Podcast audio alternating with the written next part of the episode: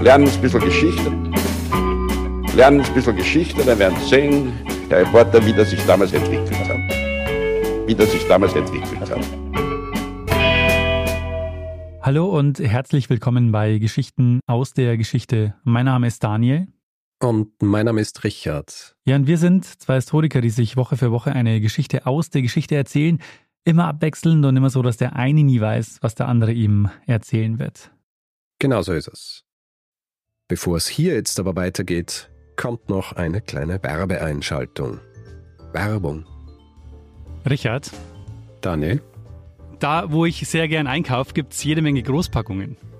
Mhm. Äh, die sind nicht nur praktisch, weil ich dann weiß, es sind auf jeden Fall genügend Trockenfrüchte und Nüsse in bester Qualität im Haus für das Frühstück in den nächsten Wochen, sondern diese Großpackungen, die sorgen auch für weniger Verpackungsmüll.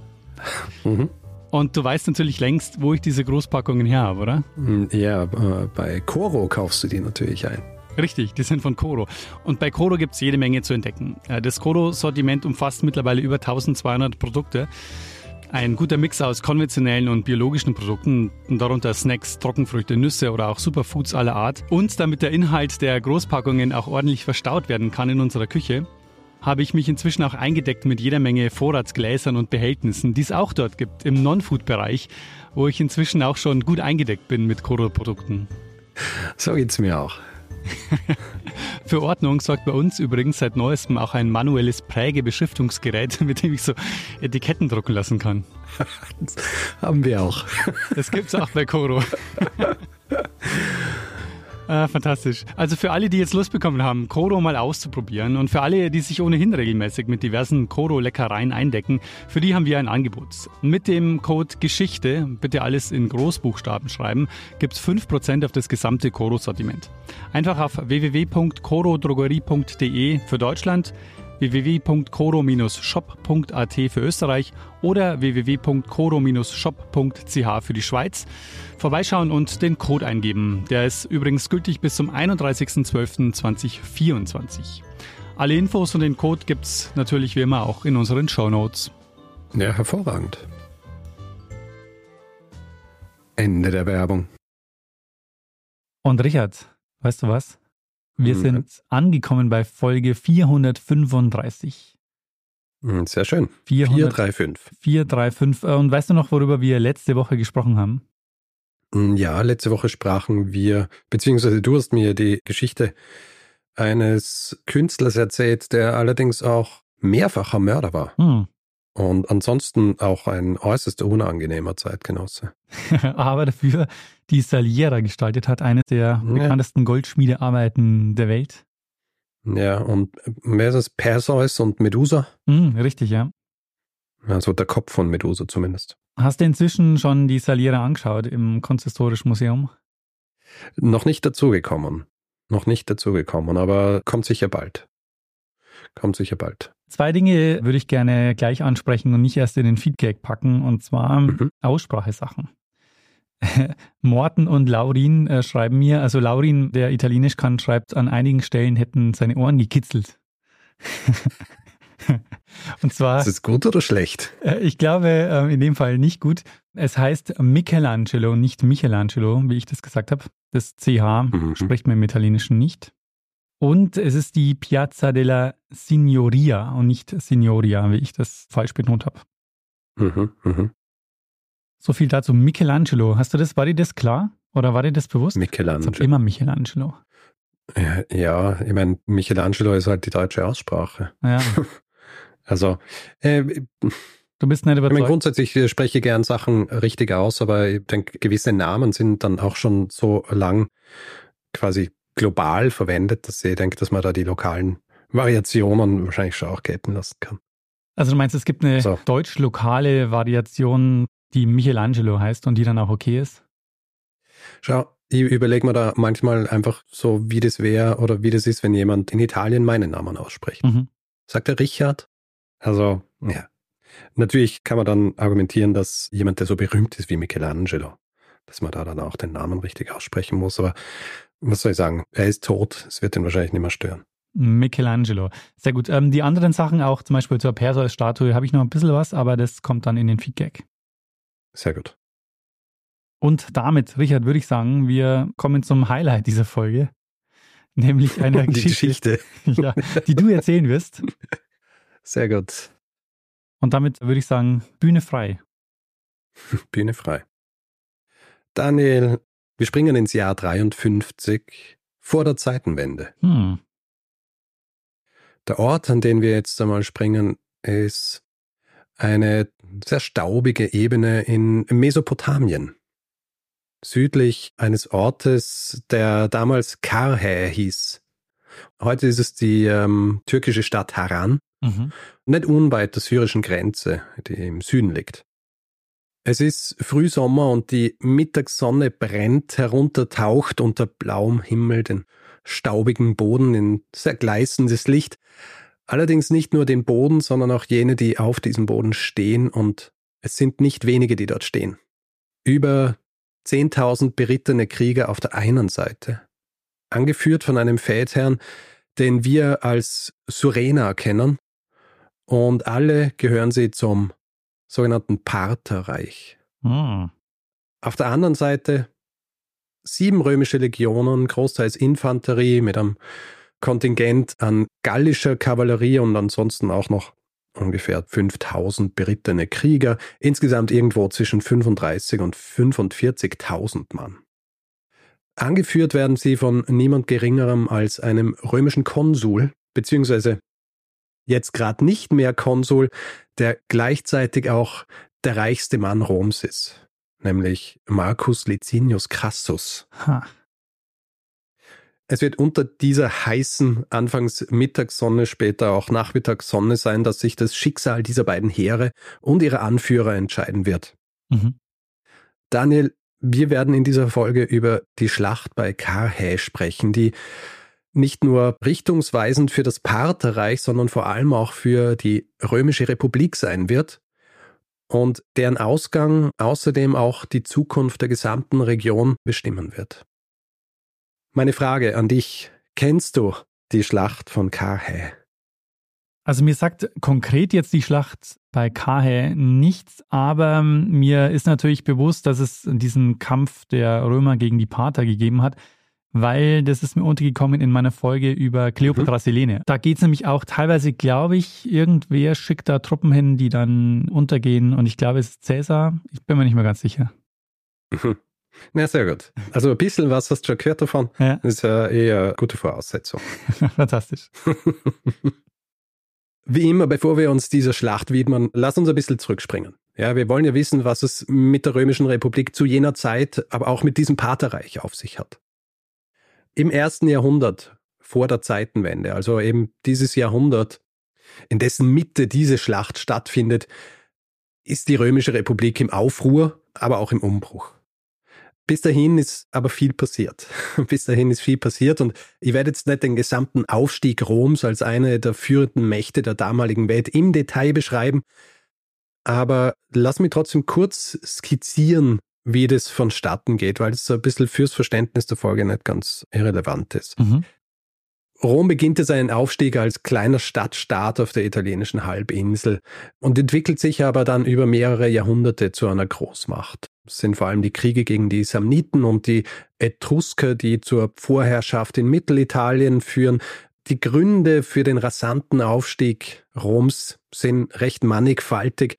Vor allem aber ist es diese Bündnispolitik Roms, die es ihnen erlaubt, immer wieder neue große Heere aufzustellen.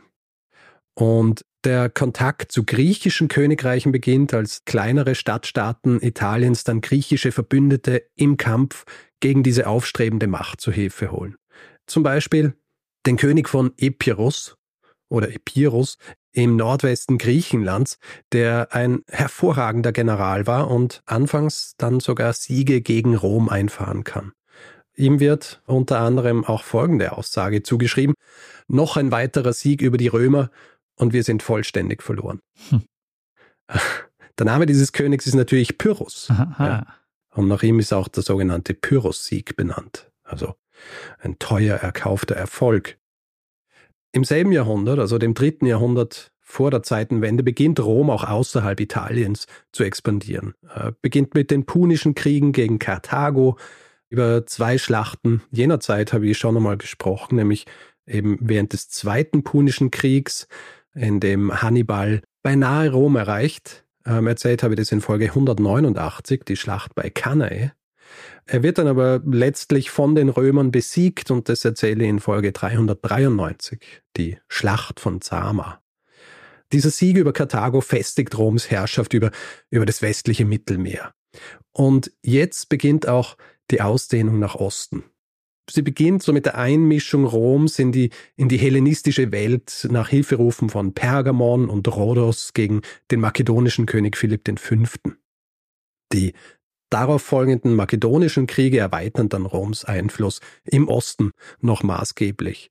Griechenland, einschließlich wichtiger Städte wie Korinth, fällt dann 146 vor der Zeitenwende unter römischer Herrschaft und sorgt auch für die Dominanz Roms in der hellenistischen Welt, also quasi in dieser post-alexandrinischen Welt. In Kleinasien werden durch Eroberungen und Bündnisse Gebiete wie das Königreich Pontus und dann auch die reiche Provinz Asia, heute Teil der Westtürkei, in das römische Reich integriert. Und Syrien, das einmal Teil des Seleukidenreichs war, ebenfalls so ein Nachfolgerreich des Alexandrinischen Reichs, wird dann 64 vor der Zeitenwende zur römischen Provinz.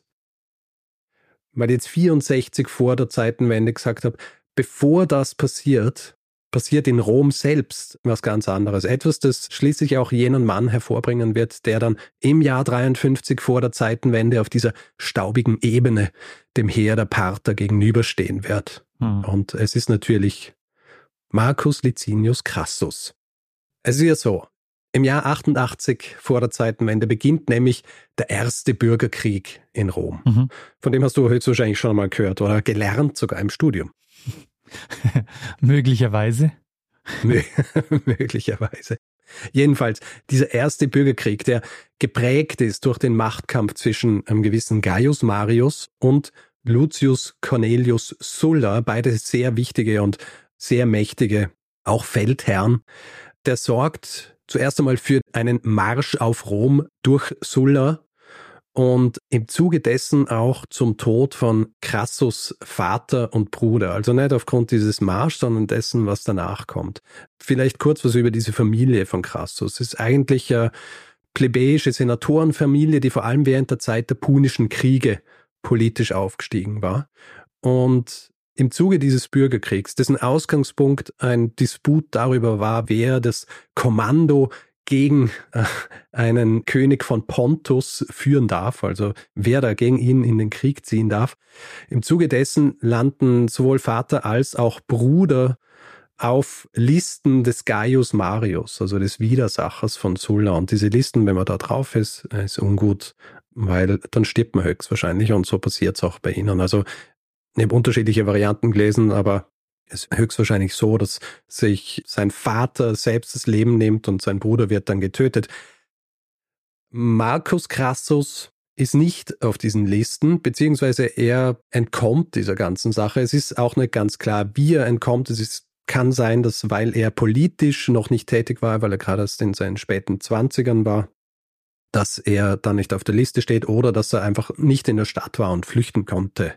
Er ist jetzt aber auf jeden Fall, nachdem Vater und Bruder getötet wurden, das Oberhaupt der Familie, dieses Zweigs der, der Crassus-Familie. Und er flüchtet nach Spanien. Es gibt die Geschichte, dass er die ersten acht Monate in einer Höhle verbracht hat, um sich dort zu verstecken. Er wird so von Plutarch dargestellt ist relativ unwahrscheinlich, weil er mit ziemlich viel Gefolge unterwegs war. Also es wäre recht eng worden in dieser Höhle. Höchstwahrscheinlich ist es so, dass er recht gut auf einem der Landsitze der Familie in Spanien lebt. Und jetzt macht er nämlich etwas, was ziemlich entscheidend sein wird für, für den Rest seiner Karriere. Er stellt sich dort seine ganz eigene Armee auf. Ja.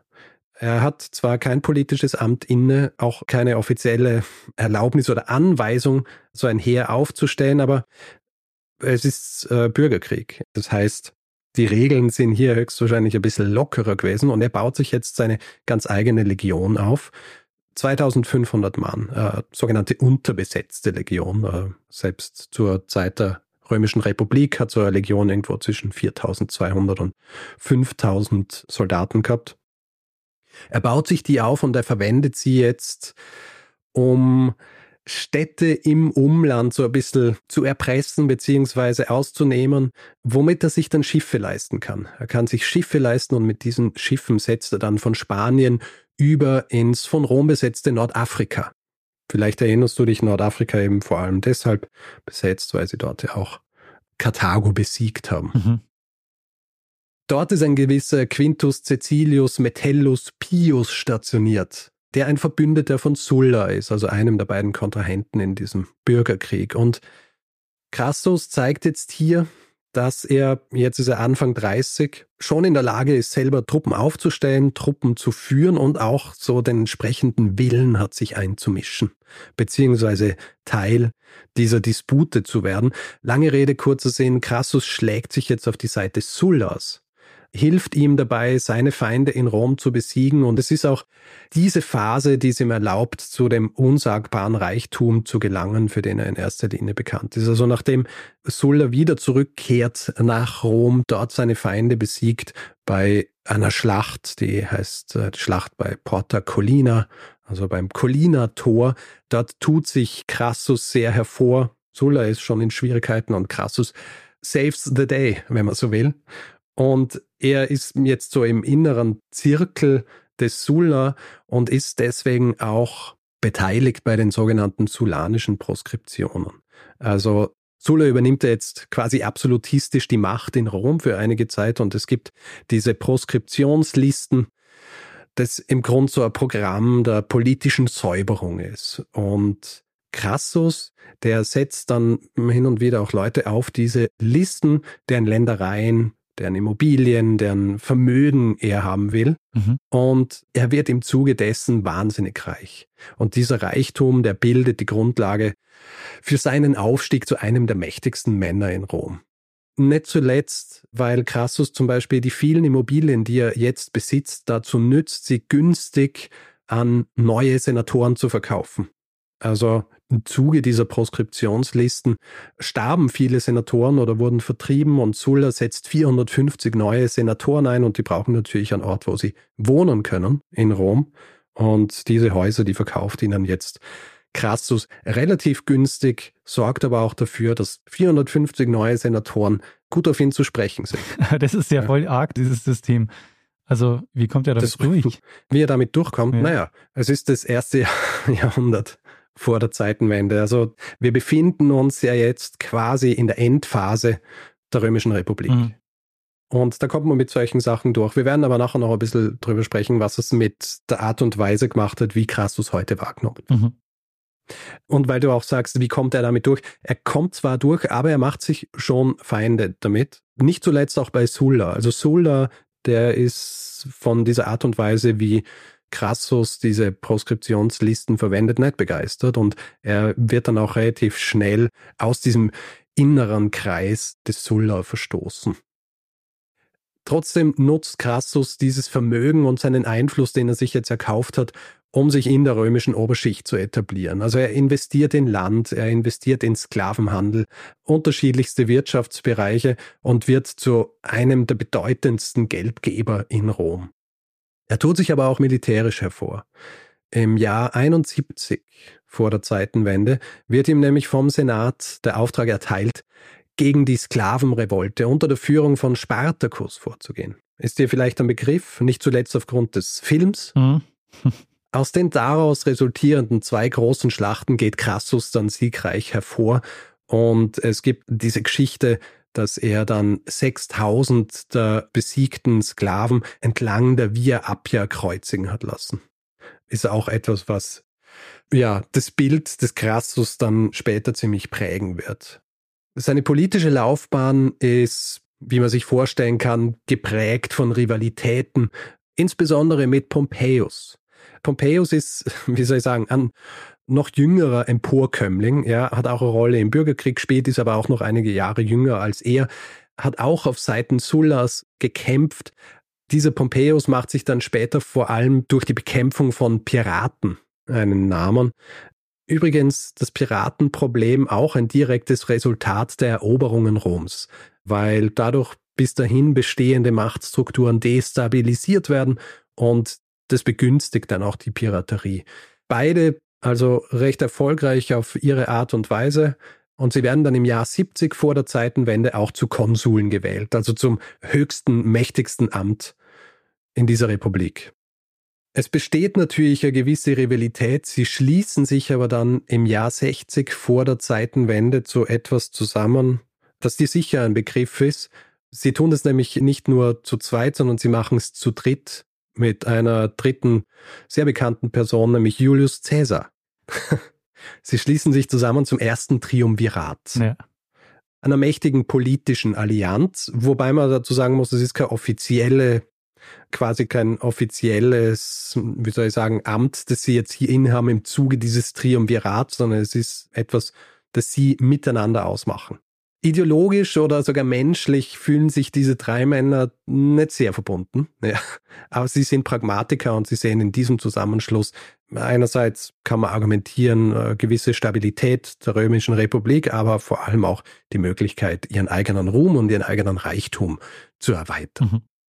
Im Jahr 56 vor der Zeitenwende wird dieses Triumvirat bei einem Treffen in Gallien, wo sich Caesar zu jenem Zeitpunkt gerade befindet, nochmal gefestigt. Sie einigen sich darauf, ihren Einfluss, ihre Macht, ihr Geld dafür zu verwenden, dass sowohl Pompeius als auch Crassus im Jahr 55 dann zu Konsuln gewählt werden. Und sie einigen sich auch darauf, welche Provinz die beiden dann nach ihrem Jahr als Konsul erhalten sollten. Also vielleicht, ich habe es in irgendeiner anderen Folge, glaube ich, schon mal besprochen, das ist das sogenannte Prokonsulat. Also du wirst Prokonsul von einer Provinz und verwaltest sie dann und das ist so eine Art Belohnung für deine Arbeit, die du als Konsul getätigt hast, mhm. weil das immer verbunden ist entweder mit der Möglichkeit, Krieg führen zu können und dir deinen Ruhm zu erweitern, oder es ist verbunden mit relativ viel Reichtum, weil du diese Provinzen dann natürlich auch entsprechend ausnehmen kannst. Und im Zuge dieses Treffens in Gallien beschließen sie, dass Caesar, der sich ohnehin in Gallien befindet, dass sein Prokonsulat dort verlängert werden soll, dass Pompeius Spanien kriegt und dass Crassus Syrien erhält. Und es wird dann schließlich auch noch unter dem Einfluss dieser drei sehr mächtigen Männer wird ein neues Gesetz verabschiedet, das sogenannte Lex Trebonia. Und dieses Lex Trebonia, das verlängert diese Prokonsulate der drei Männer von einem auf fünf Jahre. Was bedeutet, dass Pompeius dann fünf Jahre Spanien erhält, Caesar weitere fünf Jahre in Gallien seine Kampagne durchführen kann und Crassus, der bekommt jetzt Syrien für fünf Jahre zugesprochen, also ab 54 vor der Zeitenwende. Jetzt ist es Zeit, über jene Macht zu sprechen, über jenes Reich, dem Crassus dann im Jahr 53 gegenüberstehen wird. Die Parther. Mhm. Wer sind aber diese Parther und Woher kommen sie? Lass uns einmal über diese Parthergenese sprechen. Anfangs sind die Parther ein Stamm unter vielen in der Region des heutigen Iran. Ihr Aufstieg beginnt mit der Eroberung des Seleukidenreichs, also eines der Nachfolgereiche Alexanders des Großen. Im dritten Jahrhundert vor der Zeitenwende gründet Arsakes I., ein Anführer der Parther des Partherreich, genannt eben nach der Gegend, Parthien. Die Quellenlage ist eine schwierige. Abgesehen davon, dass wir nichts vom Paterreich über haben, das sie selbst verfasst haben, ich erkläre später auch noch warum, gingen auch die ausführlichen Historien der Pater, die von griechischen oder römischen Historikern verfasst wurden, verloren. Sind zwar welche verfasst worden, gingen verloren und wir kennen also nur die Teile, die von späteren Autoren dann übernommen wurden. Gareth Sampson der ein Buch über diese Schlacht von Carhae geschrieben hat, der fasst die Entstehung des Paterreichs ungefähr so zusammen. Im Jahr 248 bzw. 247 vor der Zeitenwende wird ein gewisser Arsakes zum Kriegshäuptling seines skytischen Stammes ernannt und die Skyther waren ein Reitervolk aus der eurasischen Steppe. Sie leben am äußersten Rand des Seleukidenreichs. Zwischen 246 und 236 vor der Zeitenwende geschehen dann drei wichtige Ereignisse. Erstens, die seleukidische Macht im Osten schwindet, was es dem Gouverneur von Baktrien, also einer Provinz des Seleukidenreichs, wenn man so will, also eine Satrapie, was es ihm erlaubt, Unabhängigkeit zu erklären. Und dieser Gouverneur, der setzt Asakes in diesem Unabhängigkeitskrieg ein. Es kommt aber dann, wie so oft, zum Konflikt zwischen diesen beiden. Und Asakes und seine Krieger, einschließlich seines Bruders Tiridates, die erobern dann Parthien, das zu jener Zeit so ein Gebiet im Nordosten des heutigen Irans ist, Teile Turkmenistans, vielleicht auch des Nordiraks. Sie töten dann den seleukidischen Gouverneur und sie werden zur neuen Elite. Asakes ernennt sich selbst zum König und erklärt Parthien für unabhängig. Ein antikes Fragment berichtet auch in der Stadt Asak wird Asakes zum König proklamiert, wo eine ewige Flamme bewacht wird. Also das ist im Grunde die Entstehungsgeschichte der Parther. Und in den folgenden Jahrhunderten dehnen die Parther ihr Reich stetig aus. Sie profitieren von der Schwäche dieses Seleukidenreichs und sie profitieren auch von einem Machtvakuum das durch Rückzug unterschiedlicher Mächte in der Gegend entsteht. Sie erobern weitere Gebiete, vor allem eben auch Teile Syriens zur selben Zeit. Und ich habe es vorhin ja erwähnt, konsolidiert Rom gerade seine Macht im Westen des Mittelmeers. Also gewinnt die Punischen Kriege, dehnt seine Herrschaft dann auch über größere Teile Europas aus. In dieser Zeit gibt es wenig direkte Konfrontation oder überhaupt Begegnung zwischen Rom und den Parthern. Aber beide Mächte sind sich ihrer gegenseitigen Existenz und auch wachsenden Macht bewusst. Und als Rom dann seine Präsenz im östlichen Mittelmeer und in Kleinasien verstärkt, kommt es auch wirklich zu ersten Berührungspunkten mit dem Partherreich. Syrien, das ja einmal zum Seleukidenreich gehört hat, das wird dann, wie ich es vorhin schon erwähnt habe, eine römische Provinz und das bringt also die römische Grenze direkt an das Partherreich heran. Und dieses Partherreich ist ein, ein vorzügliches Reich, ja, also neben Ägypten das einzige Großreich im Osten zu jener Zeit. Riesig, städtisch, sehr wohlhabend und hat so wie Rom auch ähm, so eine Historie, neue Gebiete zu erobern und über sie zu herrschen. Also ganz im Gegensatz zu dem, wie die Parther in einer Quelle ursprünglich beschrieben wurden, nämlich als das Volk am Rande des Sandes. Hm, mhm. Der erste dokumentierte Kontakt zwischen Rom und den Parthern findet im zweiten Jahrhundert während der Regierungszeit von Mithridates II. statt. Ähm, der schickt eine diplomatische Mission nach Rom, wahrscheinlich um eine Allianz gegen die Seleukiden zu bilden. Diese Mission führt allerdings nicht zu einer direkten militärischen Zusammenarbeit zwischen diesen beiden Reichen. Es gibt dann in den folgenden Jahrzehnten immer wieder Spannungen zwischen Rom und den Parthern, hauptsächlich aufgrund territorialer Streitigkeiten in der Region des Kaukasus. Die Beziehungen bleiben aber größtenteils friedlich. Das wird sich dann aber mit Crassus Bestellung zum Prokonsul Syriens ändern. Im Jahr 55 vor der Zeitenwende, Crassus ist jetzt noch Konsul, zieht er nämlich aus Rom aus und bewegt sich in Richtung Syrien, wo er ab dem Jahr 54er Prokonsul sein wird. Dort angekommen, stellt er gleich einmal ein riesiges Heer zusammen, beziehungsweise ein riesiges Heer auf. Ist natürlich vor allem möglich, weil er so reich ist. Sieben Legionen. Sieben Legionen baut er auf, die selbst so um die 30.000 Mann sind, dann noch 4.000 Reiter und auch 1000 gallische Reiter. Woher die kommen, werde ich später auch noch erklären. Ist nicht ganz unwesentlich. Also die gallischen Reiter, die, die aus Gallien bis nach Syrien quasi reiten. Ja, hm. es, man hat sich viel bewegt zu jener Zeit. die Frage, die die Forschung allerdings bis heute beschäftigt, ist, warum macht er das? Das Partherreich ist groß, es ist mächtig, es äh, verfügt über eine gefährliche Art von Krieger, die wir später auch noch kennenlernen werden. Und obwohl es direkt an die Provinz Syrien unter der Kontrolle Roms angrenzt, ist es momentan keine direkte Gefahr. Der Konsens in der Forschung war lange Zeit jener Konsens, der auch direkt aus den römischen Quellen entnommen worden ist, die vor allem eben über diese Schlacht und Crassus geschrieben haben. Und ist daher mit einer gewissen Vorsicht zu genießen. Ich habe erwähnt, Crassus war sehr reich, ein Reichtum, den er sich vor allem über die Subskriptionen zusammengerafft hat. Entsprechend wird er auch in den Quellen behandelt bzw. dargestellt. Also sehr gierig, raffgierig und eben, wenn möglich, will er noch mehr Reichtum anhäufen. Ein zweiter Grund, der oft zitiert wird, ist auch ein für Crassus persönlicher Ruhm und Ehre. Ja, Ruhm und Ehre waren ja in der Römischen Republik wichtige Antriebsmotoren und Im Fall des Triumvirats ist es auch noch ganz speziell. Also seine Triumviratskollegen, die zwei anderen mächtigsten Männer im Staat, die haben sich ja schon ihre Lorbeeren verdient und zwar im wahrsten Sinne des Wortes. Also Cäsar mit seinem schon seit Jahren andauernden Feldzug in Gallien, zu jenem Zeitpunkt von diesen drei Männern eher noch so der Außenseiter.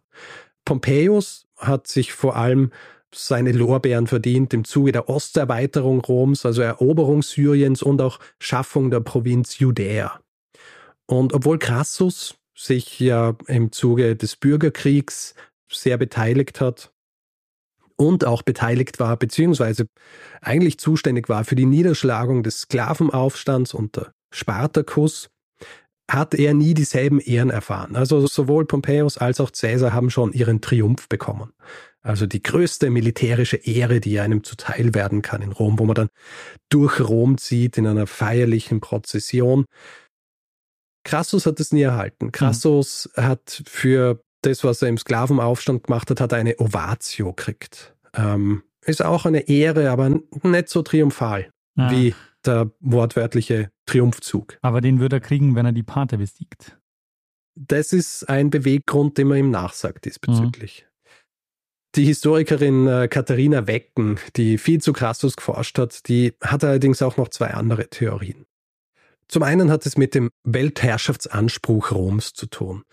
Wobei es hier gar nicht darum geht, das Partherreich oder Parthien einzunehmen, sondern einen König auf den Thron zu setzen, der Rom um Hilfe gebeten hat, nämlich der Bruder des amtierenden Königs Orodes II.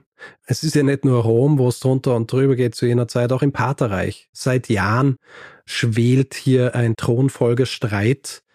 Im Zuge dessen wird der Vater von Orodes II. und seines Bruders von ihnen getötet. Sie besteigen beide den Thron des Partherreichs, also kriegen zwei unterschiedliche Teile dieses Reichs nur sein Bruder, ein gewisser auch Mithridates, aber diesmal der vierte, der verstreitet sich mit seinem Bruder, mit Orodes, und das zwingt ihn, nach Syrien zu flüchten. Er flüchtet also in die Provinz Syrien und sucht sich Hilfe beim zu jener Zeit noch amtierenden Prokonsul, am gewissen Gabinius. Der sagt ihm zwar Hilfe zu, wird dann aber schlussendlich mit Ägypten beschäftigt sein, wo er ebenfalls involviert ist in Streitigkeiten und wie soll ich sagen, äh, vernachlässigt im Grund dieses Hilfegesuch von Mithridates, was dann schlussendlich dafür sorgt, dass Mithridates das selbst in die Hand nimmt und dann bei einem Feldzug gegen eine der Städte in Parthien getötet wird.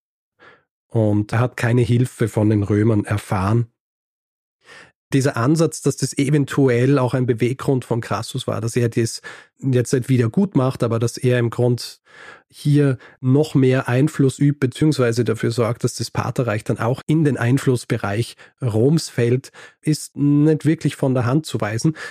Es ist ein Ansatz, der auch von dem vorhin erwähnten Gareth Sampson auf Art reflektiert wird. Er schreibt hier nämlich auch im Zuge der Erklärungen, warum diese Expansion Roms überhaupt so stattgefunden hat im Osten. Er schreibt hier von einem sogenannten defensiven Imperialismus der Römischen Republik. Also ursprünglich darauf ausgerichtet, die Grenzen Roms zu sichern. Es stellt sich dann aber als politisch sehr gut und auch als sehr lukrativ heraus, diese Grenzen noch mehr zu erweitern. Gleichzeitig ist es auch so, dass Rom im Grund seit seiner Gründung Kriege führt. Führt ständig Kriege und es gibt da äußerst gut geölte Kriegsmaschinerie, über die die Römische Republik verfügt und die soll jetzt eben zu diesem Behuf auch noch einmal eingesetzt werden. Hm. Und es ist ja auch im Grunde die Art und Weise, wie die Leute, die den Krieg führen, auch quasi zu Ruhm kommen. Also diese Triumphmärsche sind ja auch ein Beispiel dafür. Also man hat ja auch ein, genau. ein inneres Anreizsystem, das zu machen. Aha. Äh, ist sehr interessant, dass du das jetzt sagst, weil das hat auch ein bisschen was mit diesem zweiten Grund zu tun, den Wecken erwähnt, der auch noch dafür zuständig sein könnte, dass Crassus die Provinz Syrien haben wollte. Mhm. Nämlich um dort Krieg zu führen, aber nicht für sich, sondern für seinen Sohn. Ah, ja. Also sie spricht da vom Stolz des Pater Familias. Crassus hat nämlich einen Sohn, Publius Crassus, der ist zwar jung, zu jung für offizielle Ämter, aber er, er hat sich schon sehr verdient gemacht und zwar mit Cäsar in Gallien. Es kann also gut sein, dass der Grund, dass Crassus Syrien haben wollte, was ja besprochen wurde im Jahr 56 vor der Zeitenwende, als sie in Gallien waren, dass er diese Provinz wollte, um seinem Sohn die Möglichkeit zu geben, sich hier Ruhm zu erkämpfen. Und genau das wird auch passieren, weil die vorhin erwähnten tausend gallischen Reiter, die werden von niemand Geringerem als Publius Crassus, seinem Sohn, angeführt. Crassus, der jetzt also im Jahr 54 vor der Zeitenwende das Kommando vom amtierenden Prokonsul Gabinius übernommen hat, der fällt mit seinem neuen Heer, das sich aufgebaut hat, jetzt schon einmal ins Partherreich ein. Er nimmt in diesem Jahr schon einige Städte ein, befestigt sie, kehrt dann aber wieder nach Syrien zurück, um dort den Winter zu verbringen. Für ihn ist es verbucht schon einmal als ein, ein erster Erfolg. Mhm. Allerdings dieser Rückzug nach Syrien, um zu überwintern, der gibt Orodes, dem König der Parther, tatsächlich Zeit, sich auf eine richtige Konfrontation, also eine richtige Schlacht, die höchstwahrscheinlich stattfinden wird, vorzubereiten. Er stationiert den Großteil seines Heeres an der Grenze zum armenischen Reich. Nur ein kleineres Kontingent von 10.000 Reitern lässt er im Süden unter dem Befehl von dem zu Beginn schon erwähnten Surena. Diese Stationierung, die hängt damit zusammen, dass es im Grunde zwei mögliche Wege für Crassus gab, im Partherreich einzufallen, entweder der Umweg über Armenien, das Rom zu ihrer Zeit freundlich gesinnt war, oder eben direkt über den Euphrat und die syrische Grenze rein nach Mesopotamien. Dieser Surena, der ist auch nicht irgendwer. Also tatsächlich ist er irgendwer, wenn wir uns anschauen, was wir über ihn wissen. Wir wissen nämlich nicht viel über ihn. Wir wissen, dass er einem der wichtigsten Adelsgeschlechter des Partherreichs entstammt und dass er wohl neben dem König einer der angesehensten und fähigsten Adligen überhaupt war in diesem Reich. Tatsächlich wissen wir aber nicht, ob das, was ihm dann zugeschrieben wird, ob das einfach auch nur von den römischen Quellen nach dem Fakt hinzugefügt worden ist. Werden wir nachher noch drüber sprechen, was da die Beweggründe sein könnten. Und am Ende, Richard, sind alle irgendwer. Na, so schön. So philosophisch. Es sind jetzt also diese 10.000 Reiter ungefähr des Syrena, die auf Crassus, der jetzt mit seinen über 40.000 Mann zugegen ist, in der Nähe der Stadt Karhä treffen. Karhä ist eine Stadt, die zuvor von Crassus eingenommen und befestigt worden war. Die ursprüngliche Schlachtordnung sieht laut Plutarch so aus, dass Crassus seine Infanterie in der üblichen linearen Formation aufstellt. Ja, also lange Reihe seiner Infanterie, flankiert von der Kavallerie auf beiden Seiten, Crassus als Kommandant in der Mitte. Er ändert dann aber diese Formation und zwar zu einem Quadrat also zu einem Quadrat, das leer ist in der Mitte zwölf Kohorten, also ungefähr 6000 Mann auf jeder Seite und die berittene leichte Infanterie flankiert jede dieser Seiten. Also musst du vorstellen, sie befinden sich auf einer riesigen Ebene, die so gut wie keinen Schutz bietet und das ist wohl dazu gedacht, dass sie sich von allen Seiten verteidigen können. Es ist grundsätzlich eine gute Entscheidung, wenn man das so bedenkt. Wie sich aber herausstellen wird, gerade im Kampf gegen die Truppen der Parther, die Surena mitgebracht hat, ist es eine sehr schlechte Entscheidung. Die Schlacht beginnt mit einem Angriff der Parther. Sie verfügen über zwei unterschiedliche Arten von Reitern. Es gibt die leichte Kavallerie, die mit Pfeil und Bogen bewaffnet ist, ähm, nicht wahnsinnig geschützt, und es gibt eine schwere Kavallerie, die sogenannten Kataphrakten. Hast du von denen schon mal gehört? Nee, nie gehört das Wort Katapfrakten. Katapfrakten. Ja, Aha. der Name klingt doch schon so. Hm. denkt man auch so, okay, das ist wie eine Maschine. Und sie sind auch, wenn man so will, wie Maschinen gewesen. Also diese Katapfrakten, da ist sowohl der Reiter als auch sein Pferd komplett mit einer Rüstung geschützt. Hm. Also die Rüstung des Reiters besteht oft aus Kettenhemden, Schuppenpanzern oder Lamellenpanzern, die den gesamten Körper schützen. Ein Helm haben sie auch noch. Das Pferd ist mit einer sehr ähnlichen Panzerung bedeckt und im Grund sehen Sie, wie es jemand beschrieben hat, eine, eine bewegliche Festung auf dem Schlachtfeld. Typischerweise sind sie mit langen Lanzen ausgerüstet, die es ihnen ermöglichen, Feinde auch aus der Distanz zu attackieren manchmal waren sie auch mit Schwertern oder anderen Nahkampfwaffen ausgerüstet, für den Fall, dass sie aus kürzerer Distanz kämpfen.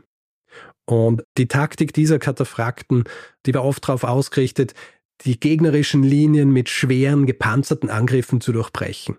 Also gegen Fernkampfwaffen wie Pfeile oder leichte Speere. Da schützt ihre schwere Panzerung und ihre Lanzen und allein die Masse ihrer gepanzerten Pferde, die ermöglicht es ihnen, diese feindlichen Formationen relativ effektiv zu zerschlagen. Und genau das hatte Surena mit seinem ersten Angriff vor. Also die erste Angriffwelle besteht aus diesen Kataphrakten dahinter, die leichte Kavallerie für die Legionäre, die jetzt hier in diesem Quadrat stehen, muss es ein ziemlich verwirrendes und auch furchteinflößendes Schauspiel gewesen sein. Also diese schweren, in der Sonne glänzenden Rüstungen, die jetzt hier auf sie zureiten. Vor allem, weil sie, beziehungsweise Crassus höchstwahrscheinlich nicht einmal gewusst hat, dass die bei dieser Schlacht dabei sein werden. Es ist ja oft so, dass bei solchen Schlachten oder vor solchen Schlachten werden Späher ausgeschickt, um mal zu schauen, wie schaut eigentlich das gegnerische Heer aus.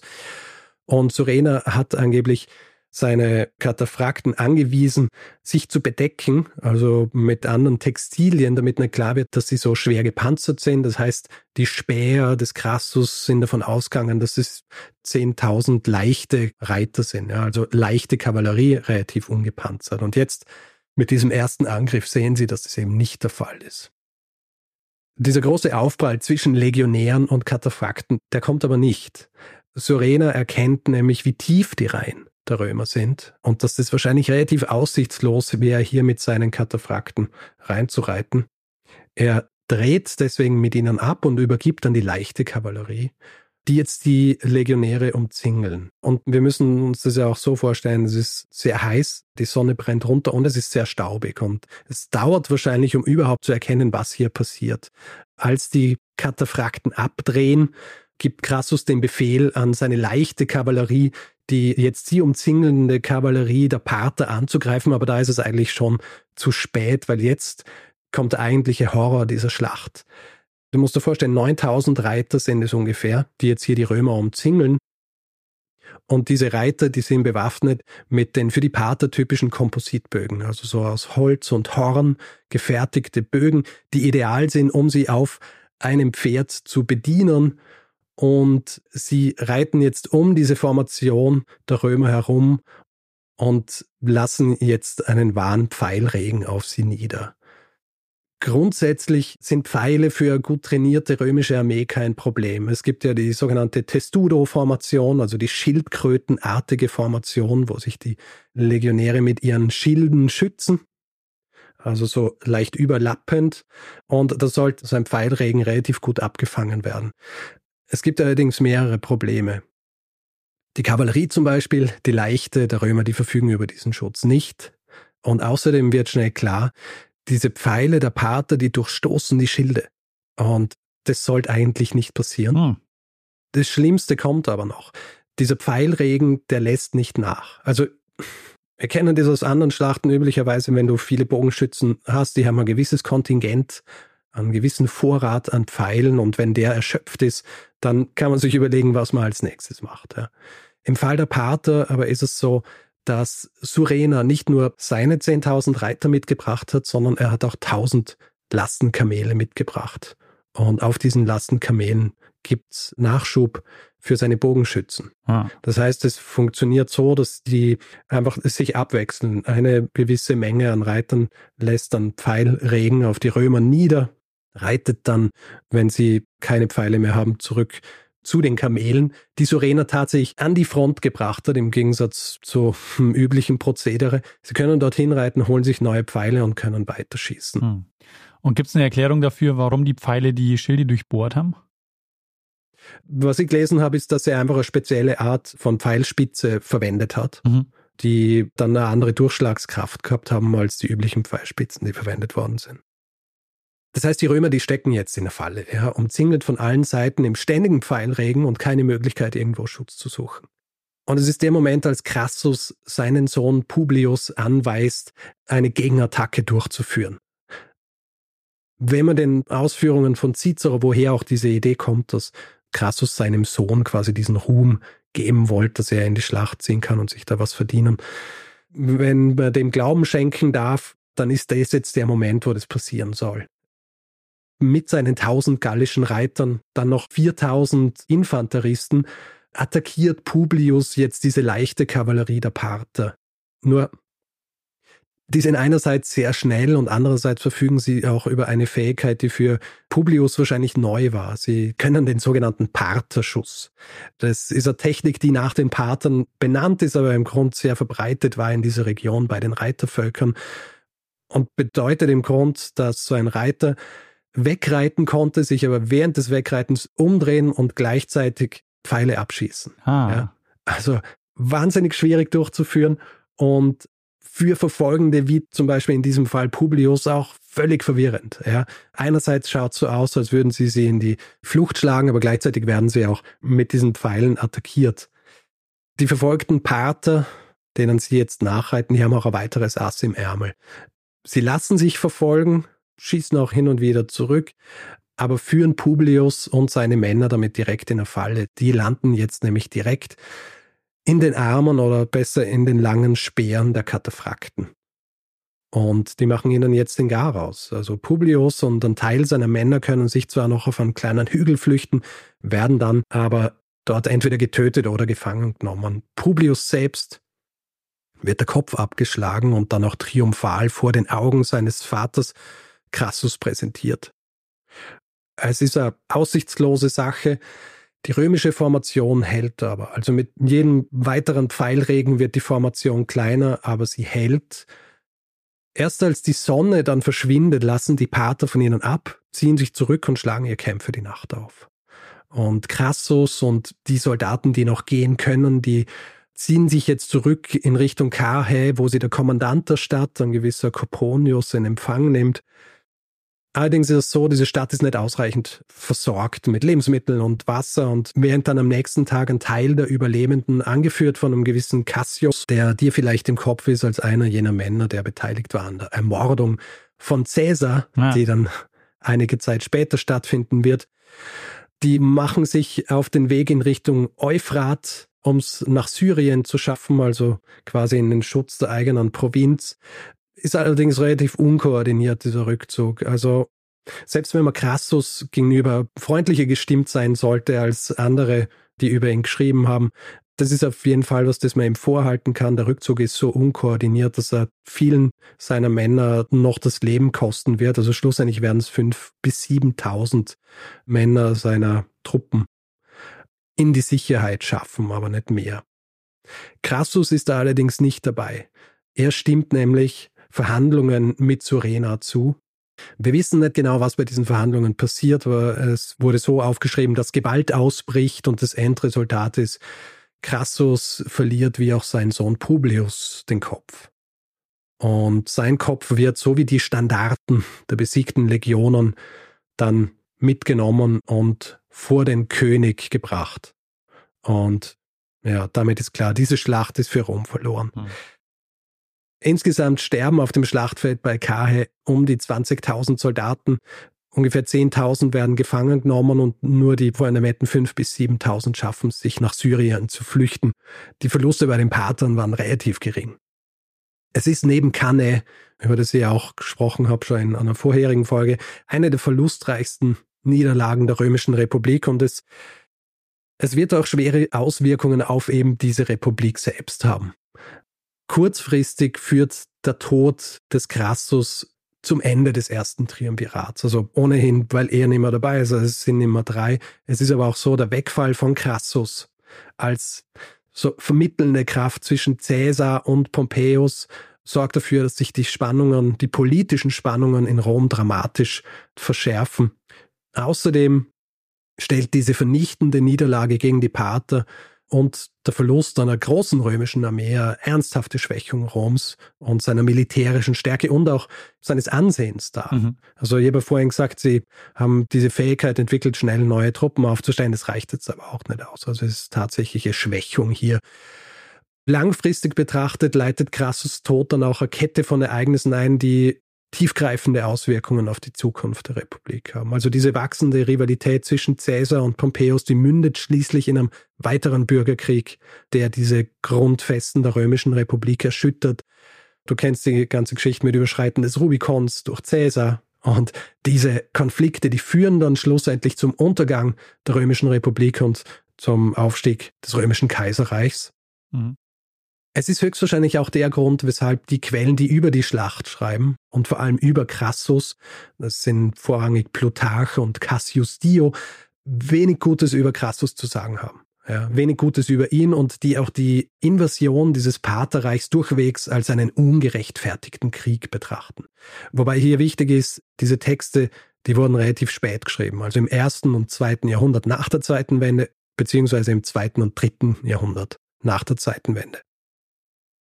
Man muss aber auch dazu sagen, die Römer ziehen, was Kriegsführung angeht, auch ihre Lehren aus dieser Schlacht. Es werden nie wieder Römer im Osten in eine Schlacht gehen, ohne selbst über starke und auch schwere Kavallerie zu verfügen.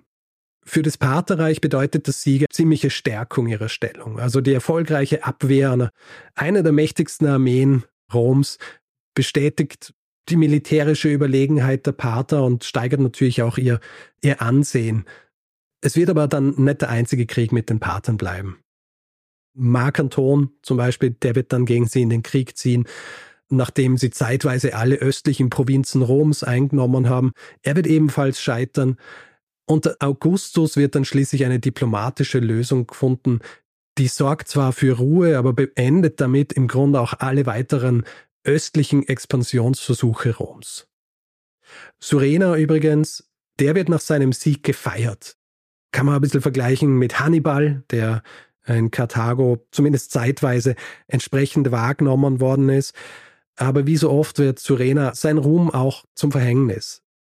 Der amtierende König ist ein bisschen ein unsicherer König, nicht sehr selbstbewusst und er sieht, dass Surena ihn im öffentlichen Ansehen überflügelt und er wird deswegen des Verrats bezichtigt und ermordet. Sein Andenken wird ihn allerdings als einen der bedeutendsten Feldherren der Geschichte in Erinnerung behalten. Also ein Mann, der die Kriegsmacht der Römer analysiert hat, ihre Schwächen erkannt hat, ihre Stärken, aber vor allem ihre Schwächen und sein Heer entsprechend angepasst hat, um sie besiegen zu können. Warum wir allerdings nicht einmal wissen, wie er tatsächlich hieß, das hat damit zu tun, dass nach der Eroberung des Partherreichs was im dritten Jahrhundert nach der Zeitenwende stattfinden wird, durch die Sassaniden, dass da im Grunde alles Parthische zerstört wurde. Und damit wohl auch der echte Name jenes Mannes, der die Parther gegen die Römer in den Sieg geführt hat. Gleichermaßen oder auf sehr ähnliche Art und Weise wird uns auch Crassus immer als dieser habgierige Mann in Erinnerung bleiben, dessen Gier und Ruhmsucht Rom schließlich dann in den Zweiten Bürgerkrieg und das Ende der, der Republik geführt haben. Hm. Und das, lieber Daniel, war meine Folge über eine Schlacht, die den Römern wortwörtlich ihre Grenzen aufgezeigt hat und die in weiterer Folge schließlich für das Ende der Republik und den Beginn des Kaiserreichs gesorgt hat. Sehr interessant. Es ist also dann so, dass die Pater nie von den äh, Römern erobert werden oder führen die später nochmal Krieg? Richtig. Sie führen, es gibt mehrere Kriege gegen die Pater, aber sie werden nie von den Römern besiegt. Ah, interessant. Die Folge füllt nämlich, äh, deshalb finde ich es jetzt auch so gut, eine Lücke in meinem, in meinem antiken Wissen. Und so habe ich ja schon gesagt, dass ich in meiner Folge über Kleopatra Selene, das war übrigens Folge 390, da habe ich ja vom Ende der Römischen Republik erzählt, weil da ging es mhm. bei mir um das zweite Triumvirat. Mhm. Und ich deute da nur mehr an, dass es da auch einen Konflikt um die Pater geht. Und weil es ist ja so, dass Cäsar ja kurz vor seiner Ermordung plant er ja auch einen Feldzug gegen die Pater. Und wie du es jetzt auch gesagt hast, Marcus Antonius, der scheitert ja mit einem Feldzug gegen die Pater. Genau.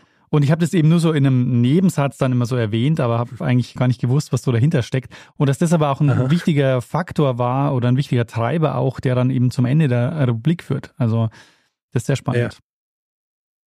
Ja. ja die Pater haben einen gewissen Einfluss auf das Ende der Republik, aber eigentlich kommt der Einfluss von den, von jemandem wie Crassus, mhm. ja, weil wäre Crassus nicht im Pathen oder im Paterreich eingefallen, dann wäre er auch nicht gestorben. Und dann hätte es halt nicht dieses Ungleichgewicht geben, weil er wie gesagt, Triumvirat, das aus zwei Leuten besteht, kann nicht funktionieren. Ein Duovirat. ja. Ich meine, äh, das wäre nichts Ungewöhnliches, weil es war ja üblich in der Römischen Republik, dass du zwei Co-Konsuln gehabt hast. Naja. Aber in dem Fall ist es ja auch kein offizielles Amt gewesen, dieses Triumvirat, sondern es waren einfach die drei mächtigsten Männer des, der Republik, die sich mehr oder weniger Einfluss, Macht und auch Geld untereinander aufgeteilt haben. Ja. Und was auch interessant ist an der Geschichte ist ja, dass die Pater wahrscheinlich eine der wenigen sind, die sich erfolgreich dann gegen die Römer wehren. Also zumindest in dieser Zeit. Ja.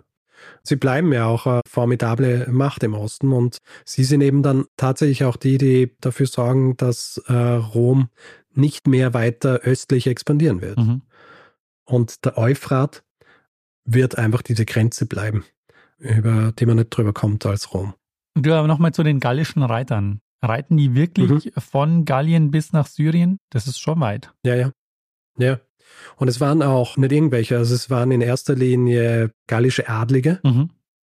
die auf diesen Pferden gesessen sind, was auch, was ich gelesen habe, einen gewissen Einfluss gehabt hat auf die Art und Weise, wie sie dann, wie sie dann getötet wurden, weil sie, ich meine, es hätte ihnen schlussendlich wahrscheinlich auch nicht viel geholfen, aber sie, die waren dadurch, dass sie Adlige waren und also nicht so eine gut trainierte Einheit miteinander, waren sie dann auch nicht so diszipliniert, dass sie sich dann leichter neu formieren haben können, als dann klar wurde, dass sie hier in eine Falle gelockt werden.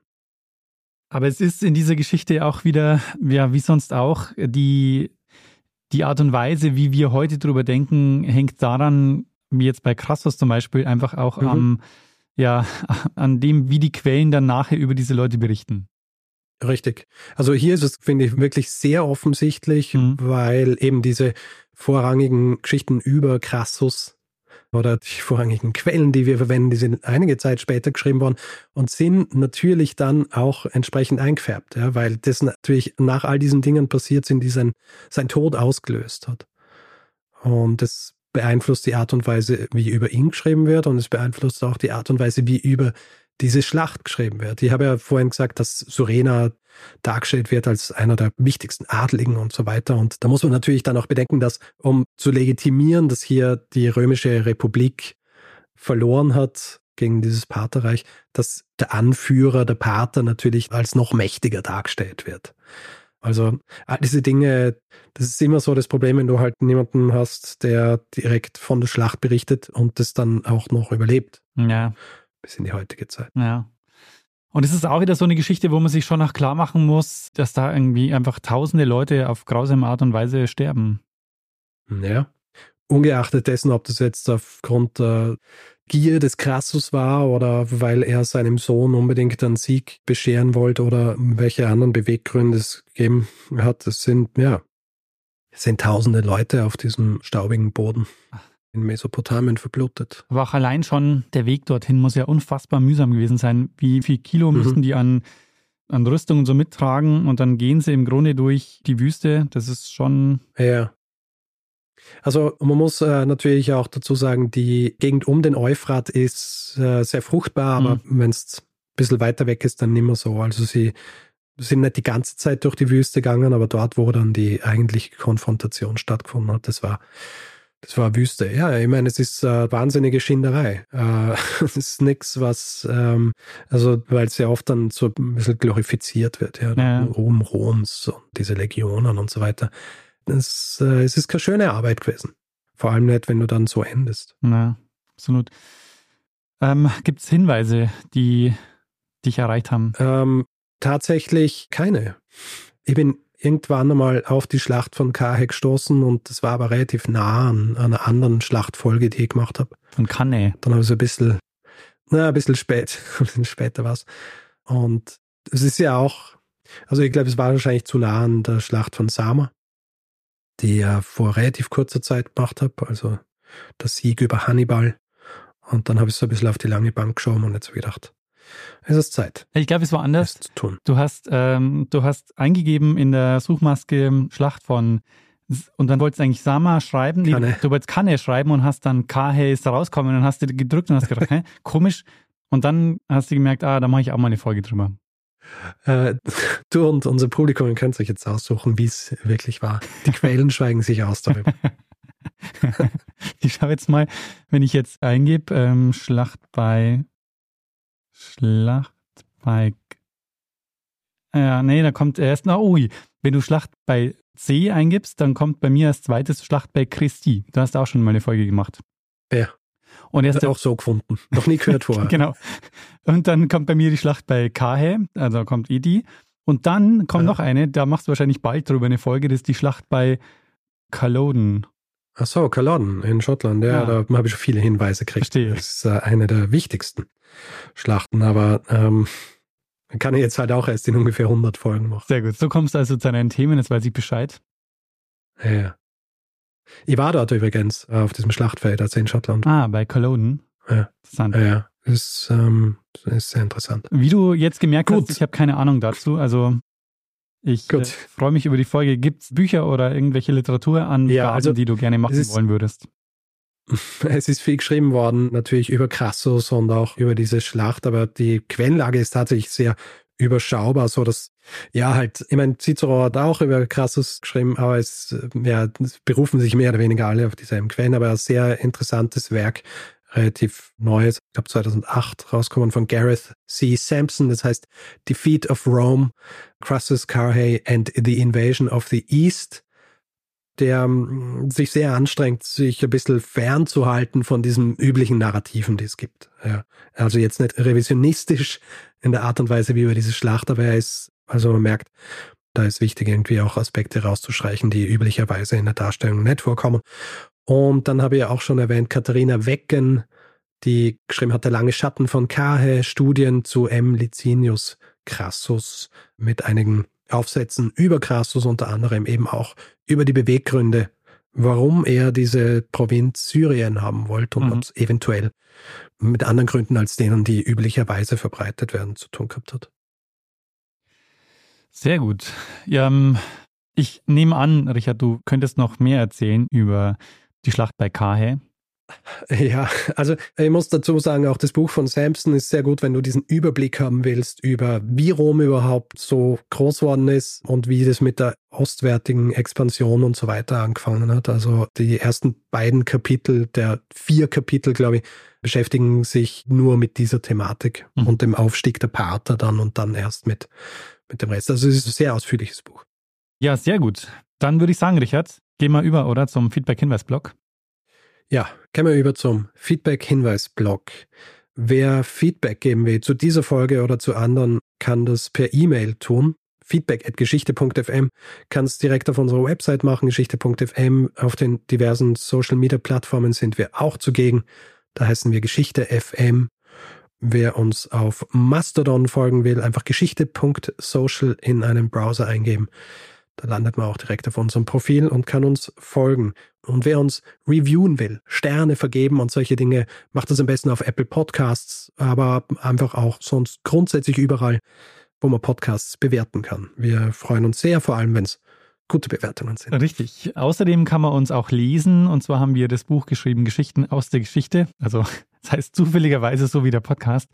Und man kann es überall dort kaufen, wo man Bücher kaufen kann. Also wahrscheinlich nicht in allen Buchhandlungen, aber sagen wir mal in den gut sortierten Buchhandlungen. Und es gibt Merch unter geschichte.shop. Und es gibt zwei Möglichkeiten, diesen Podcast werbefrei zu hören. Und zwar die eine bei Apple Podcasts, da gibt es den Kanal Geschichte Plus. Und bei Steady kann man sich den Feed kaufen für 4 Euro im Monat. Da gibt es alle Infos unter geschichte.fm slash steady.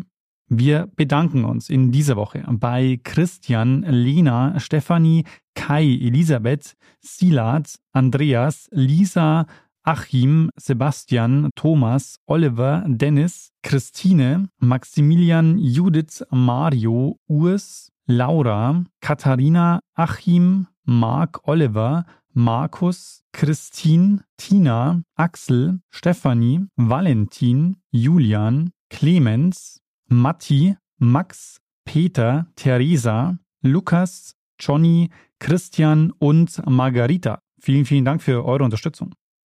Ja, vielen herzlichen Dank. Und vielen Dank an Lene Kiebel fürs Schneiden dieser Folge. Tja, Richard, dann äh, würde ich sagen, machen wir doch das, was wir immer machen, oder? Richtig, geben wir dem einen das letzte Wort, der es immer hat. Bruno Kreisky lernen ein bisschen Geschichte.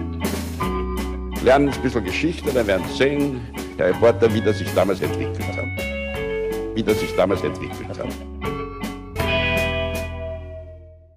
Die Patergenese. Das ist so lange vorbereitet. Ja, das glaube ich dir. So hört sich's auch an.